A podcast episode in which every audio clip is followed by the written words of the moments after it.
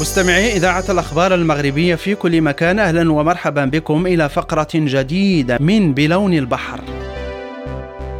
بل يونس جنة ولكن طريقها يقطع النياط. كجنة الخلد لا يراها إلا الذي جاوز الصراط. تلكم الكلمات التي قالها وحيد زمانه العالم العلامة والحبر الفهام القاضي عياض في حق بليونش شمال المغرب. بليونش قرية مغربية تقع على بعد سبع كيلومترات من مدينة سبت المغربية وتنتمي لعمالة المضيق الفنيدق بجهة طنجة طوان الحسيمة.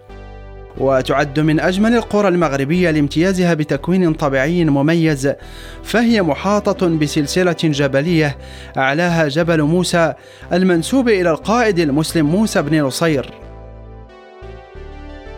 كما تعتبر وأنا خصيبا تنبع فيه عيون كثيرة تزود القرية بالماء الشروب. وتتميز بليونش بعراقة تاريخها فعلى أرضها عاشت القبائل واستوطنت وخلفت لنا آثارا لا تزال قائمة تشهد على ماض تليد مجيد. ولقد أجمعت المصادر التاريخية على أن بليونش اجتمع فيها من الناحية البيئية والطبيعية ما تفرق في غيرها من بقاع المعمور بل قال البعض عنها أنها أفضل بقاع الدنيا.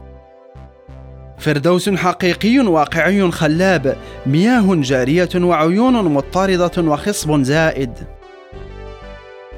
وأجمع كل من الإدريسي والأنصاري والوزان وابن الخطيب ومارمول كربخال على أن بليونش قرية كثيرة العيون غزيرة الأنهار.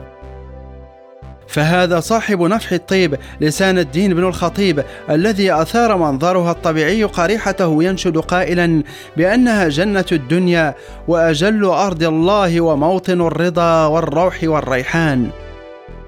هي جنة الدنيا التي من حلها نال الرضا والروح والريحان.